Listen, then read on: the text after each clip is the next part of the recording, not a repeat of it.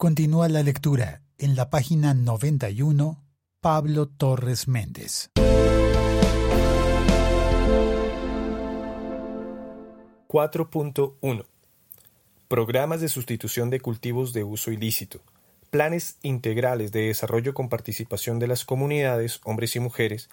en el diseño, ejecución y evaluación de los programas de sustitución y recuperación ambiental de las áreas afectadas por dichos cultivos. En el marco del fin del conflicto y de la construcción de la paz, y con el fin de generar condiciones materiales e inmateriales de bienestar y buen vivir para las poblaciones afectadas por cultivos de uso ilícito, en particular para las comunidades campesinas en situación de pobreza que en la actualidad derivan su subsistencia de esos cultivos, y de esa manera encontrar también una solución sostenible y definitiva al problema de los cultivos de uso ilícito y a todos los problemas asociados a ellos en el territorio, el Gobierno Nacional creará y pondrá en marcha un nuevo Programa Nacional Integral de Sustitución de Cultivos de Uso Ilícito, PNIS. El nuevo Programa Nacional Integral de Sustitución de Cultivos de Uso Ilícito será la autoridad nacional competente, en cabeza de la Presidencia de la República, en coordinación con las autoridades departamentales y municipales, y tendrá un carácter civil sin perjuicio de su coordinación con las autoridades estatales que se requieran para garantizar su pleno desenvolvimiento, incluyendo las responsables de la seguridad y protección de las comunidades, según la concepción de seguridad contemplada en el acuerdo final.